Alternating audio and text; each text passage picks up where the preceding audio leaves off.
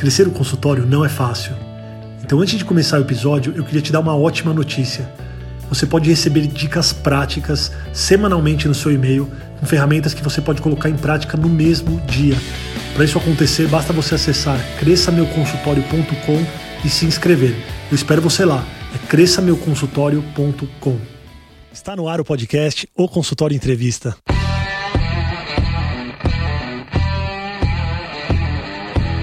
Bem-vindos, eu sou Daniel Kruglenski, médico, cirurgião do aparelho digestivo e vou entrevistar aqui especialistas em diversas áreas que vão nos ajudar a crescer na carreira, melhorar a conexão com os nossos pacientes e a se desenvolver na profissão.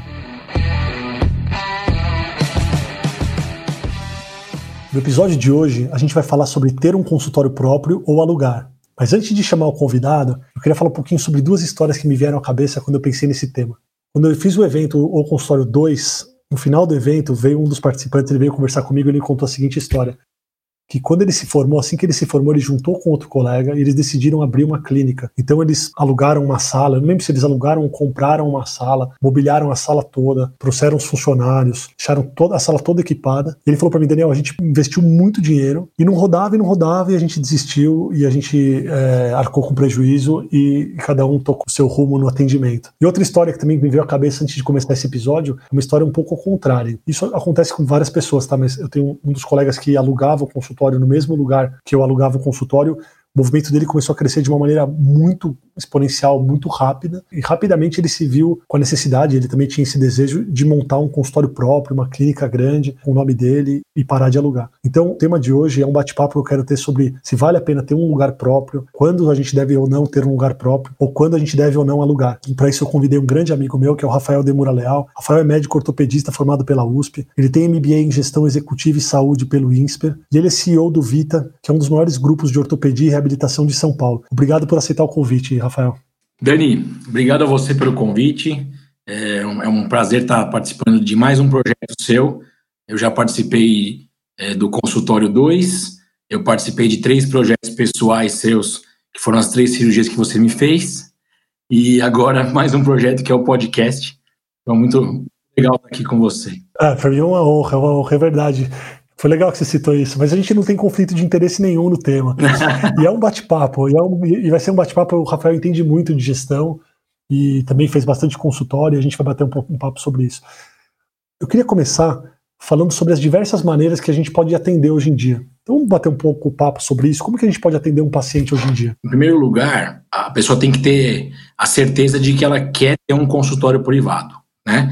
E isso pode vir de vários caminhos, de várias, várias visões e a gente depois fala um pouquinho sobre isso também, mas ao definir sobre o, o consultório privado, então que que ela pode, que caminhos que ela pode encontrar, né? Acho que o mais básico, talvez o mais comum, não sei dizer estatisticamente, mas um, um bem comum é você sublocar um espaço. Então você procurar algum colega mais velho, alguma referência sua aí de residente, é, ou amigo pessoal mesmo, com uma sala disponível por um período X, e geralmente essas pessoas que têm as salas disponíveis, elas sublocam por um valor fechado no mês, né? Ah, eu vou eh, gastar tantos reais por um período por semana ou tantos períodos por mês. Acho que esse é o mais comum. Depois, um outro modelo é você usar estruturas parecidas que já existam, né? Por exemplo, ambulatórios de hospitais. Né? Os hospitais grandes de São Paulo, eles hoje em dia cada vez mais têm é, disponibilizado essas salas, eles têm espaço livre, e espaço parado em hospital é custo, então eles querem fazer isso virar faturamento, receita e eles disponibilizam as salas, alguns até gratuitamente, conforme a sua, sua participação dentro dos hospitais, né? Se você frequenta o hospital, se você usa os serviços do hospital, encaminha paciente para fazer exames, para uma série de coisas dentro do hospital. Outros hospitais você pode fazer isso pagando um, um aluguel aí, no mesmo modelo que você pagaria para um colega, um, uma sublocação, você paga para o hospital, né? Um outro modelo existente é você alugar um espaço, não sublocar, né? Quer dizer, você alugar um conjunto e arcar com os custos de um aluguel mensal. Quer dizer, você aluga para usar o, todos, os, o, todos os dias, né? Todos os períodos da semana, esse, esse espaço. É, lembrei de um outro perfil agora de lugar que é muito interessante, quase que um co-work médico hoje em dia, né? Tem funcionado, acho que você procurar na internet você vai achar. É um grupo que está crescendo bastante eu já visitei, eu gosto muito do modelo deles. Nunca usei como profissional médico quando eu atendia, mas é um grupo legal e está fora de hospital, mas também está fora desse modelo de sublocar espaço de algum conhecido, né? Ou mesmo de você alugar um espaço inteiro para você. E aí tem um outro modelo também que existe, que é você comprar, né? Adquirir um imóvel comercial, uma sala comercial, né? E montar o seu consultório ali.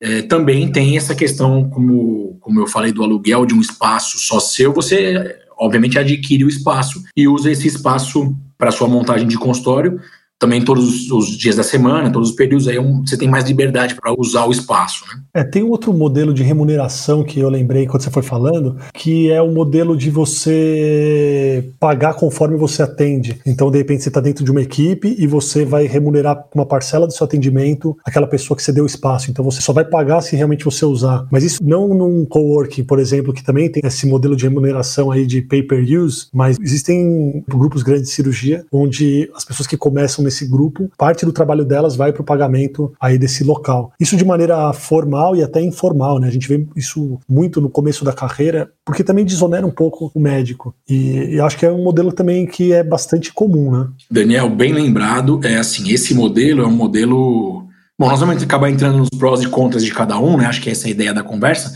Mas esse modelo de você pagar parte do seu faturamento, né, que você gera para o local onde você atende, ele faz sentido, ele existe, é uma realidade, e ele faz sentido para quem está começando, né? Quer dizer, bem no comecinho, quando você não tem aquele volume de consultas e cirurgias particulares que você quer fazer com o consultório, é, você tem um valor fixo para ser gasto, né, por mês, seja qual for o seu modelo, às vezes fica pesado no orçamento. E aí você tendo essa situação de, de repasse, né, de você pagar o, uma porcentagem do que você fatura para quem te aluga o local, empresta o local, é uma boa ideia. Isso também é uma realidade. Então acho que para a gente começar a debater prós e contras, a gente podia dividir aí o espaço alugado ou o espaço comprado. Quando você aluga ou compra o espaço como um todo, a gente vai chamar de consultório próprio. E o espaço onde você vai trabalhar no lugar de alguém é o consultório alugado. Perfeito. Porque, às vezes, se você alugar um conjunto todo, ele é seu. É que nem a sua casa, né? Você aluga, o seu apartamento,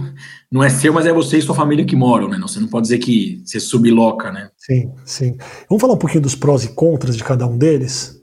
Acho que seria legal passar por isso. Vamos lá. Acho que dividindo, dividindo em áreas, né? Eu acho que uma coisa primordial, e é meio óbvia, mas é assim, o quanto custa. Quanto você tem de orçamento para investir nisso. Então, se você tem um orçamento bom, se você tem bastante dinheiro sobrando, alguém está te patrocinando, né? Você tem começo da carreira, você tem uma família que pode te ajudar, ou o imóvel da família que está parado, um conjunto comercial que está parado. Se você tem essa, essa situação mais favorável, é óbvio que os custos vão ser mais altos se você alugar nesse consultório próprio, né? Você tem todos os períodos disponíveis na semana então, isso vai custar mais caro do que se você é, alugar um espaço, um período menor, né? seja um, dois, três períodos por semana. Quando você vai investir nisso, faz diferença nesse começo da carreira. Um outro ponto que eu acho que é bem relevante é o quanto você quer ter uma marca, vamos dizer assim. Claro que nem todo mundo pensa isso logo no começo da carreira, mas muita gente tem uma ideia de falar: não, eu quero ser o doutor Fulano,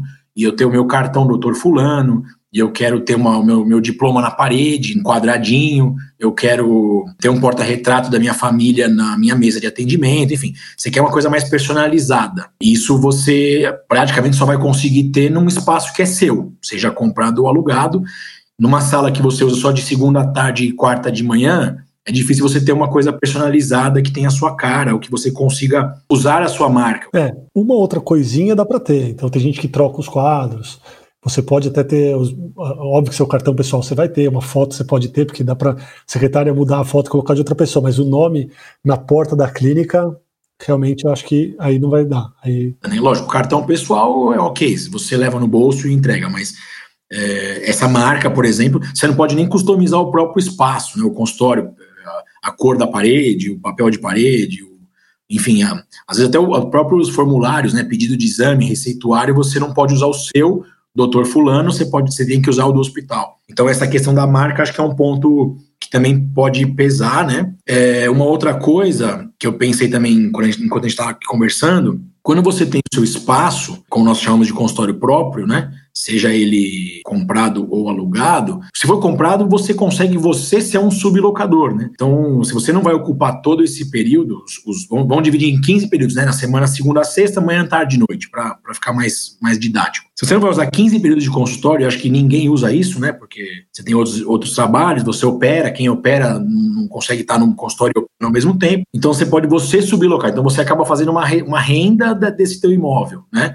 Ou quando você aluga um espaço só para você, mas eh, só para você no sentido de usar, ter, ter, os 15 períodos disponíveis, mas você pode dividir isso com dois colegas, né? Lógico, você vai dividir com outros 14, porque aí cada um faz um período, não faz sentido, mas dividir com poucos colegas, você acaba tendo essa questão da identidade que você quer, a sua marca, e podendo usar o espaço com um valor mais acessível, né? É, pensando aqui outros, outros fatores, Dani, que a gente pode levar em conta, eu acho que os financeiros são os principais, ao meu ver, né, nesse começo de carreira. Acho que, pensando aqui, talvez a localização, né? Você, sei lá, todo mundo sai de um hospital escola, né? Se forma na residência e você acaba tendo as suas referências meio locais, né? Próximo do, de onde você se formou, estudou, frequentou mais. Às vezes uma oportunidade, ah, eu, eu tenho um sonho em comprar o meu imóvel, mas putz, tá, só vou comprar longe, eu tô acostumado aqui, minha clientela tá meio aqui, meus amigos que me encaminham estão aqui. Então, uma referência aí meio geográfica, de localização desse espaço pode ser um fator que você leve em conta também. Talvez não o principal, mas até porque o próprio mercado na cidade que você está falando, né, nós estamos aqui em São Paulo, mas isso serve para outros lugares, ele acaba se adaptando, né, e criando esses espaços, né, quer dizer, a região do Itaim hoje é um lugar que tem muitos consultórios, perto de alguns grandes hospitais, ali na Consolação, Bela Vista, no Morumbi, né, então o mercado acaba criando esses espaços para consultórios, né, não precisa você escolher um espaço, desbravar um espaço novo, enfim. É, pensando aqui em outros fatores, o que, que você acha? Eu esqueci alguma coisa? Eu acho que a gente podia falar um pouquinho dos prós e contras dos consultórios alugados, então daqueles que não são, não tem o seu nome, a sua placa na, na porta. E depois, e depois eu acho que é interessante a gente falar um pouquinho sobre quem está na dúvida da transição, para onde tem que olhar, qual conta tem que fazer, qual é o momento de se fazer essa transição. Então, vamos falar um pouquinho sobre o consultório aí que é o consultório alugado, qual, quais são os prós, quais são os contras? Vamos lá. É, eu acho que o, o, tem duas coisas eu vejo como o, os dois principais prós de você sublocar um espaço, né, um período. Primeiro, é, é, na verdade é quase que a mesma coisa, mas é uma visão um pouco de cada lado, mas você consegue ter previsibilidade, né? Então você vai pagar, tô chutar, tá? Não vou, não é nenhum valor de referência, mas eu vou pagar mil reais por mês para usar toda quarta de manhã. Então são quatro períodos, mil reais, 250 reais o período que você paga.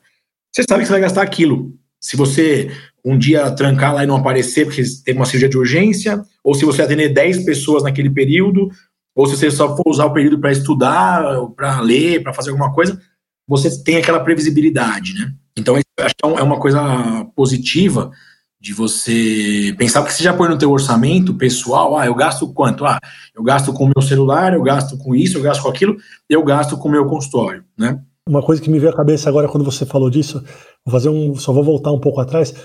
Uma das vantagens de você ter um consultório próprio é o treinamento de toda a equipe é, com o seu jeito de atender, a sua visão, a sua missão. Então, isso aí é, é difícil de você conseguir quando você aluga um lugar quando você vai um dia na semana só e tem um lugar todo com uma missão dele, a visão dele e o jeito de atender dele. Eu achei interessante, é, porque me veio à cabeça isso agora, e eu acho interessante esse ponto, porque quando é seu, você consegue treinar, orientar e, e motivar da sua maneira. Ô, Dani, excelente. É, esse é um ótimo ponto mesmo.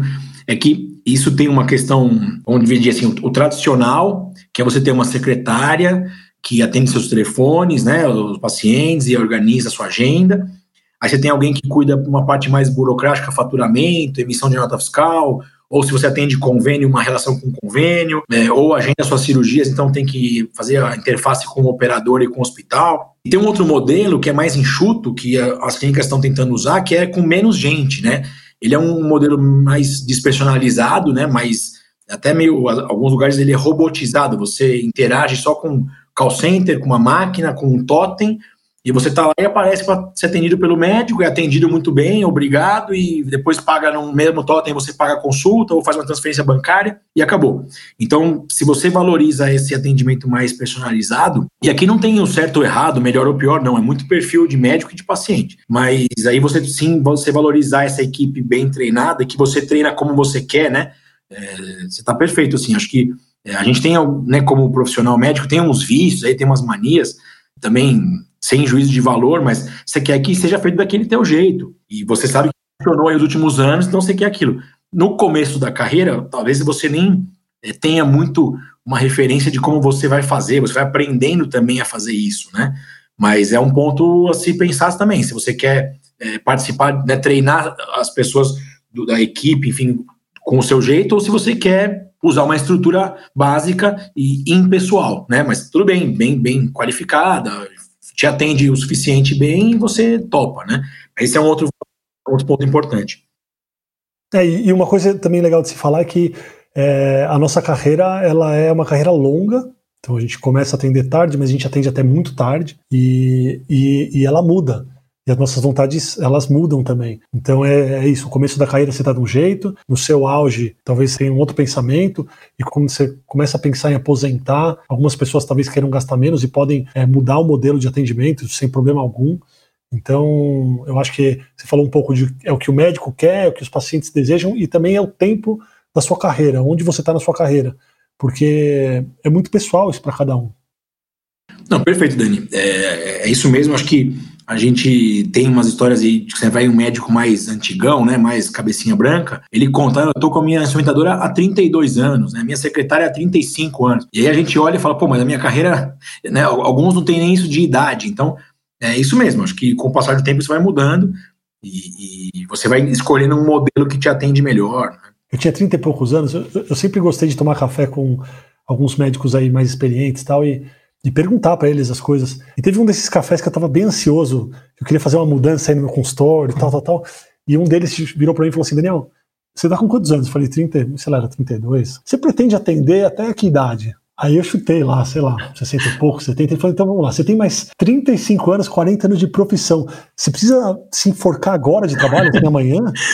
Você, você, entende? Porque é uma carreira muito longa. Sim. A gente não precisa se enforcar em um, em um mês né, de trabalho. Sem dúvida, Dani. É, voltando sempre para o mesmo tema que a gente está falando, a ideia de você, já na largada, assumir um compromisso financeiro com, seja comprado ou alugado, mas um espaço maior, mais tempo, mais períodos, é, ela é mais arriscada, de certo, né? Porque você vai ter que reservar tempo e dinheiro para essa, essa empreitada aí, sendo que você é, sabidamente não vai ter uma clientela enorme no começo, que banque, né, que pague essa conta. Então, ah, lógico, como eu falei, oportunidades aparecem, você tem seus sonhos, mas é, essa, esse investimento tão alto no comecinho, é, como você mesmo abriu nossa conversa aqui falando, pode dar errado. E aí o cara vai se enforcar, vai ter que devolver, ou vai ter que sublocar, ou vai ter que, enfim, encerrar esse planejamento aí para procurar um outro caminho. Né? Aproveitando a sua deixa, então, se é muito arriscado e se esse passo talvez seja muito grande para um começo de carreira, vamos falar das vantagens aí de você alugar o consultório de alguém, ou atender num ambulatório, ou atender num consultório onde a estrutura, onde você não seja responsável pela estrutura. Vamos voltar aí na, na parte da conversa que eu desviei um pouquinho. Boa.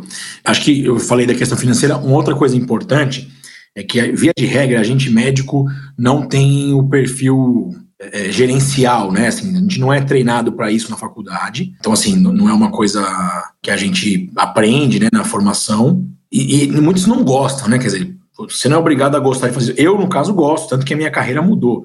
Mas muita gente não, não quer nem saber, assim, ah, tem que pagar a secretária, como é que paga, qual é o regime de contratação dela, como é que funciona.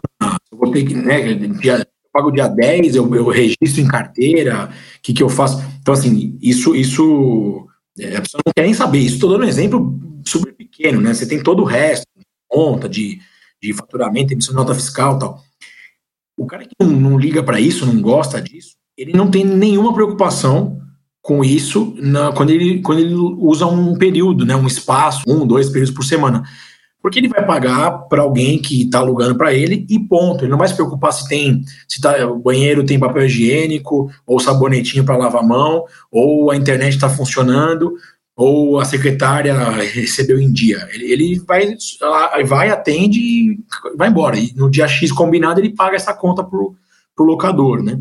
Então, isso é uma, é uma vantagem de, desse, desse no começo da carreira e esse perfil que você não quer se envolver com a gestão, né, com a organização do negócio. Fatalmente, quando você tem mais tempo de locação desses espaços, né? Ah, você faz, começa com um, dois períodos, aí está fazendo três, quatro, cinco períodos. Você está indo tanto que talvez o, o, valor investido, né, por período fique mais caro do que se você alugasse um espaço próprio ou dividisse com alguém um espaço. E você também acaba tendo que se com a gestão porque você frequenta mais o lugar, né? Então, você está lá todo dia, toda, né? você vai todo dia de manhã no lugar. A secretária está lá, os problemas estão lá, as reclamações às vezes vão aparecer para você porque você é o cara que está lá atendendo. Então, isso é uma coisa que pode acontecendo ao longo do tempo e você perde essa vantagem de não se envolver com a gestão e nem se preocupar com, com os problemas assim gerenciais, né?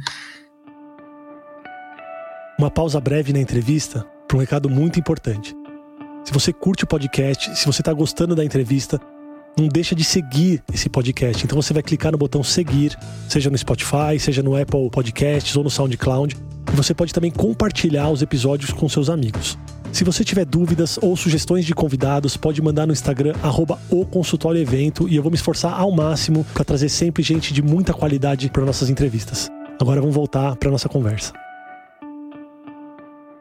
Não é obrigatório a pessoa quando está atendendo cinco períodos, sair e ter um lugar próprio. Não existe essa obrigação. Então pode existir essa vontade, mas não essa obrigação. Então eu queria, eu acho que seria legal agora a gente tentar trazer aí para a prática, para uma pessoa que deseja realmente ter um lugar próprio e ela começa de uma maneira um pouco mais tranquila aí, é, sem assumir todo esse custo, para onde ela tem que olhar, qual é o momento de fazer essa transição e falar, agora eu vou, eu vou realmente assumir um lugar pra, só para mim.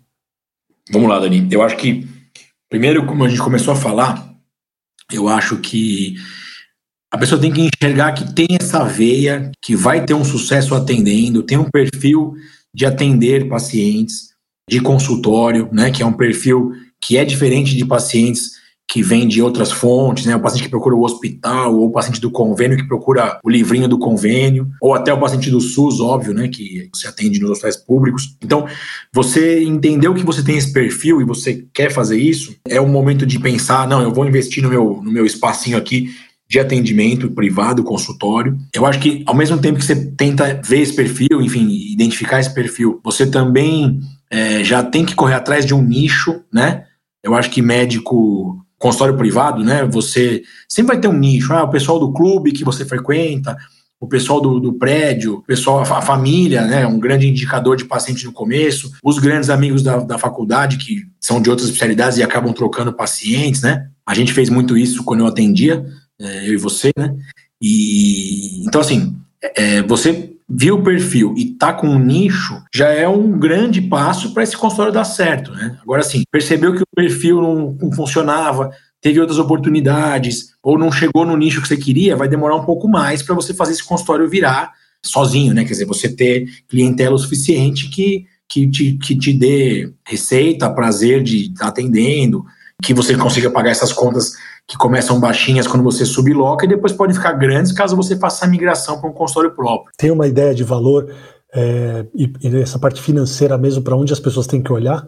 Olha, é, se, se, eu entendi assim, se você quer um valor em reais, assim, quanto que se gasta? É... Não, não, quanto que é, mais ou menos o quanto que vai aumentar o gasto dessa pessoa, porque às vezes a pessoa tem essa parte qualitativa. Então, ó, eu gosto de atender consultório, eu acho que me encaminham pacientes, então toda semana eu atendo alguém, tenho um bom relacionamento com alguns médicos, os pacientes já começaram a me encaminhar uns pacientes, e hoje eu gasto aí alugando meu consultório dois mil reais por mês e, e, e ganho cinco mil reais aí atendendo. Se eu quiser ter um lugar próprio, o quanto isso vai crescer? Não precisa ser em número, número exato, mas assim, é mais ou menos, tá? E tudo é óbvio que o, o céu é o limite de gastos é. que você pode ter em qualquer investimento realmente que você for fazer, mas mais ou menos existe um número, existe uma conta que a pessoa tem que fazer para ficar tranquila, existe um, um, número de meses que ela tem que se observar. Ô Dani, eu, eu acho assim, é uma resposta bem difícil, porque tem muitas variáveis, tá?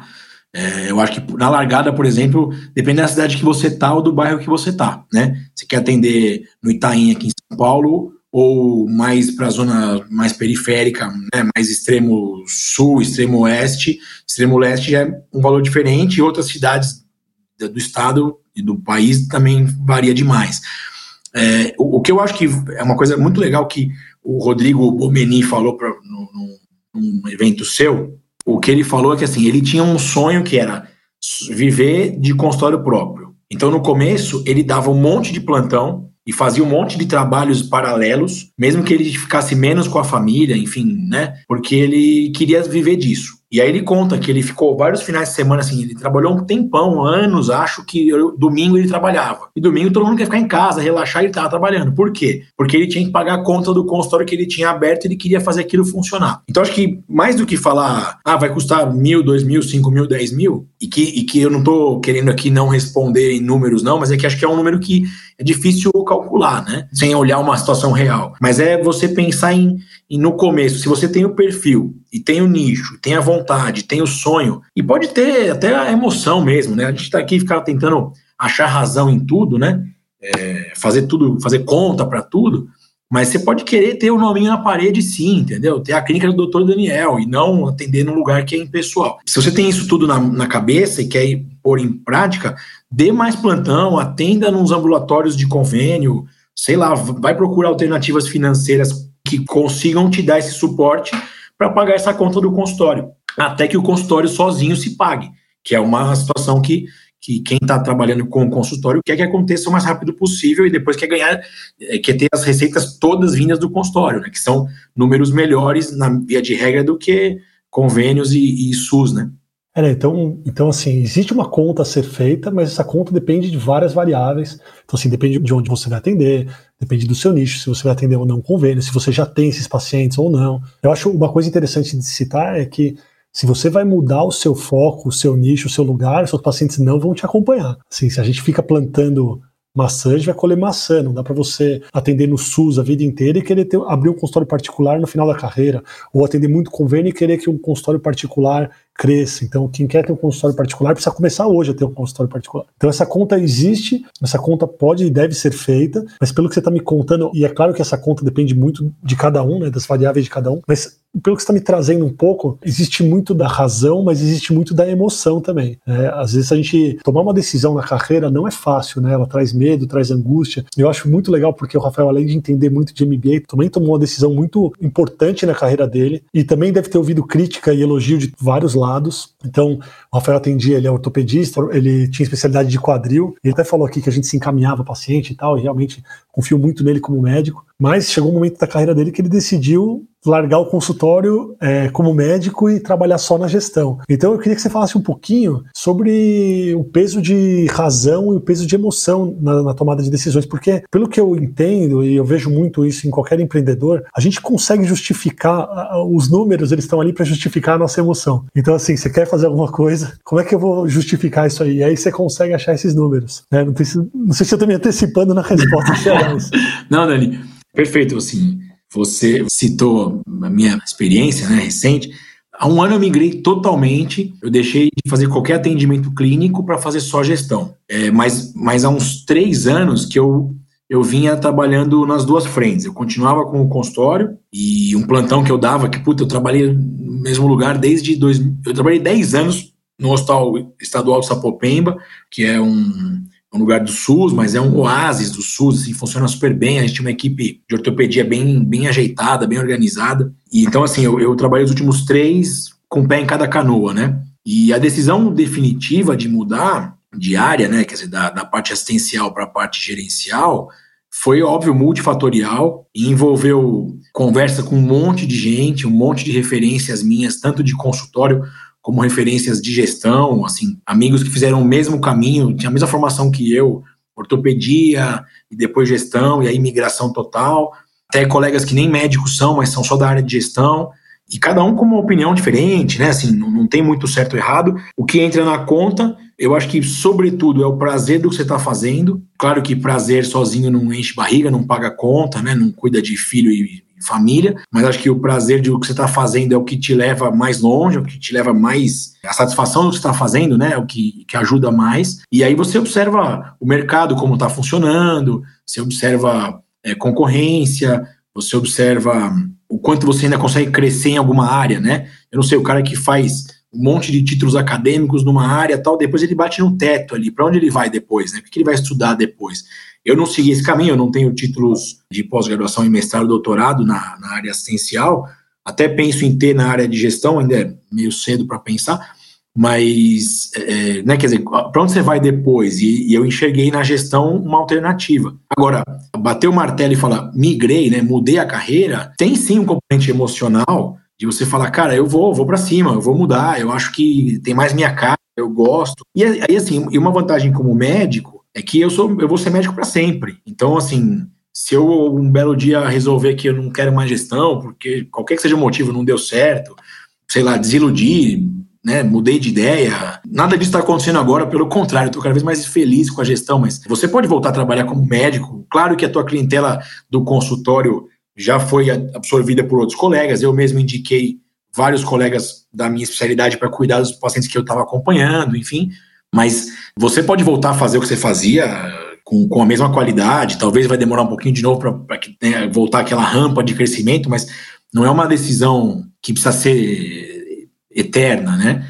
Então essa isso cansa, claro, mas a, a, emoção, engraçado falar isso, né? Emoção, mas é, é, um componente, sabe? Então talvez o mesmo quando o cara fala, meu, eu aluguei o, um espaço aqui de consultório, estou pagando tanto por período, mas já está ficando meio cheio, já tenho um lucrozinho aqui, né? De quando eu atendo muito mais gente do que eu precisava atender para pagar essa conta. Será que está na hora de eu ter a minha portinha? E, e, a emoção vai falar, e vai. E aí você vai pegar dinheiro com a família, porque teu pai e tua mãe vão ficar felizes da vida de ter a sua tua portinha lá com o seu nome, né? Qual pai e mãe de médico que não, não quer isso pro filho, né?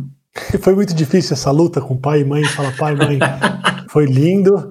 Me formei na USP, fiz residência no HC, mas agora eu vou gerir, não vou parar de atender. Daniel, Como foi essa luta aí? Cara, isso é é assim, meu pai é um engenheiro mecânico, minha mãe é enfermeira, né? Então acho que ambos me deram influências para escolher medicina.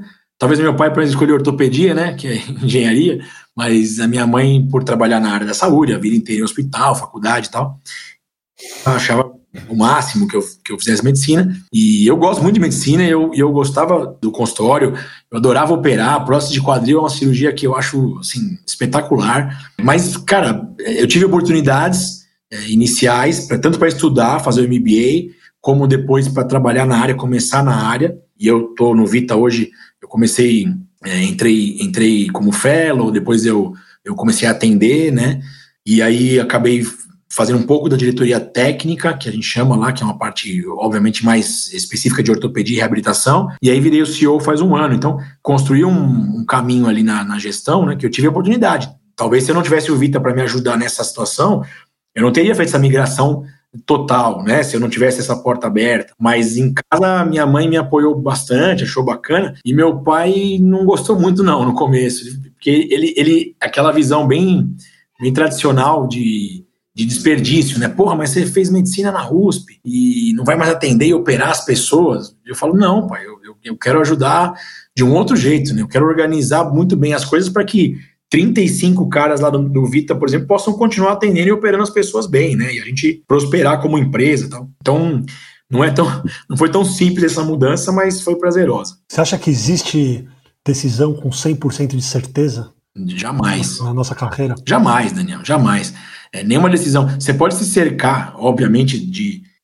Eu, você me conhece bem, eu, eu sou bastante racional, eu, eu, puta, eu faço um monte de conta, às vezes até demoro para tomar algumas decisões porque, puta, eu quero estar o mais certo possível.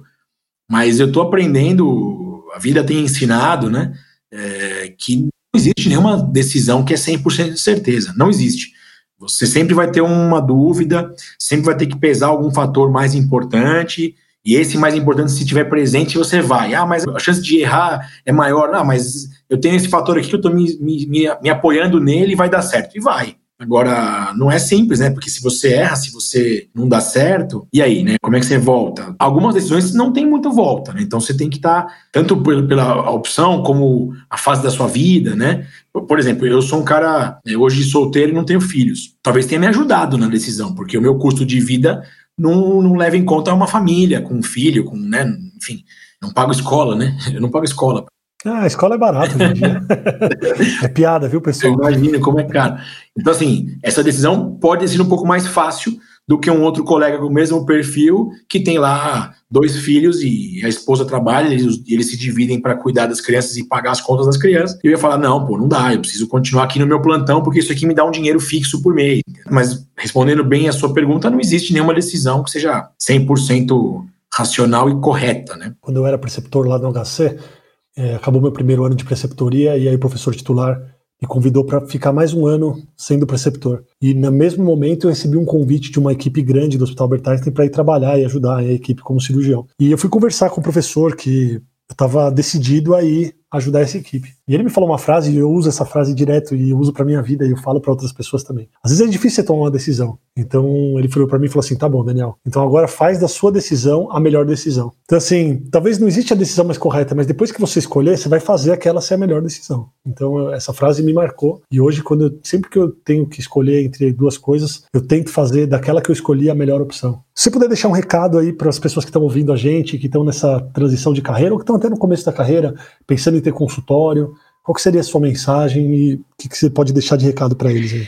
Eu li outro dia, esses dias agora, um negócio super interessante. Eu não vou lembrar exatamente a, a frase, né, não é entre aspas aqui, mas alguém estava dizendo que lá atrás os nossos avós eram pessoas que precisavam de um emprego praticamente para comer, né, para ter dinheiro para comer, para ter um teto. Depois, os nossos pais são pessoas que já conseguiram ter uma formação, né? Então, ah, terminou o colegial, fez um curso técnico, fez uma faculdade né, básica. A, a, nossa geração é uma geração que pensa um pouco na carreira, né? Não, olha, eu, eu fiz medicina, depois eu fiz ortopedia, e depois eu agora eu tô miguei para gestão e eu quero fazer a gestão, eu quero ser o gestor tal, eu quero fazer tal trabalho, uma consultoria, novos negócios, tal. E tem gente pensando que a, a geração que vem abaixo da nossa, ela quer ter propósito né? Não é nem mais só a carreira. Quer dizer, se o cara não enxerga propósito no que ele está fazendo, é, ele vai largar ou ele vai fazer mal, então não vai ser, não vai ter o prazer em fazer aquilo. Então eu acho que assim, essa visão do consultório privado, que é um, o grande foco do teu podcast e do que a gente, dos teus eventos, né, do consultório, conversa muito bem sobre isso, né? Quer dizer, você tem que ter um propósito. Seu propósito é atender as pessoas daquela maneira com aquela dedicação, com aquele compromisso, você vai dar o seu telefone pessoal para esse paciente te procurar de madrugada, de domingo, você vai sair, parar o que está fazendo se ele tiver uma urgência precisar de você no hospital, enfim, então acho que o propósito do consultório é super importante. Então, se você, quando a gente falou de perfil e nicho, né, o perfil vai, vai fazer com que você consiga fidelizar os pacientes. O nicho é o que vai te trazer as, os pacientes inicialmente. Depois você pode espalhar para caramba esse nicho e virar uma referência em várias, várias áreas, vários, vários locais, né? Mas isso é o que talvez seja o propósito, né? Se você não enxergar isso, então não faça essa migração, não invista mais em consultório, não não comece a fazer o consultório, nem comece, porque você ou vai se frustrar ou vai acabar não tendo aquela clientela que você gostaria. Então acho que talvez o meu recado aí seja esse, você tentar identificar o mais rápido possível se o teu propósito como médico, como profissional é esse. E talvez o meu propósito é, não era atender one on one, né? Quer dizer, um paciente no consultório, aquela coisa de consultas é, de hora em hora e a dedicação toda eu, eu me dedicava, mas é, talvez o meu propósito seja diferente. Então por isso até que eu migrei de carreira. Mas acho que Legal. Essa, essa, essa situação que eu vi de, de emprego, né? Depois formação, depois carreira, depois propósito, é bem interessante, né? Legal, não, e sempre é tempo de você atrás do seu propósito, né? É, se Deus quiser, a gente vai ter uma carreira longa aí. E, e, sempre é tempo. Muito legal. Obrigado, viu? Obrigado por ajudar a gente. Se alguém quiser te encontrar ou mandar mensagem ou tirar alguma dúvida pessoal aí. Dani, bom, acho que eu vou deixar meu e-mail à disposição aí, rafael.leal arroba vita.org.br, Vita com um T só, tá? E estou à disposição. Tô, acho que o Daniel também recebe muito inbox, aí muita coisa de Instagram, né? E, bom, meu, meu Instagram acho que vai estar tá no bannerzinho do, do podcast, né? Mas é Rafael P-A-R-A-H, Rafael com F. Também fique à vontade aí para a gente conversar, tirar alguma dúvida. Estou sempre às ordens da, do teu, dos teus ouvintes e de sua, né, Dani? Obrigado, viu? Obrigado mesmo. Acho que foi muito bom. Obrigado a você. Valeu. grande abraço. Até a próxima. Obrigado por você que está ouvindo o podcast. Se você gostou, compartilha, curte com os amigos. Se você tiver alguma dúvida, pode mandar no arroba o consultório evento no Instagram e eu espero você no próximo episódio. Um grande abraço.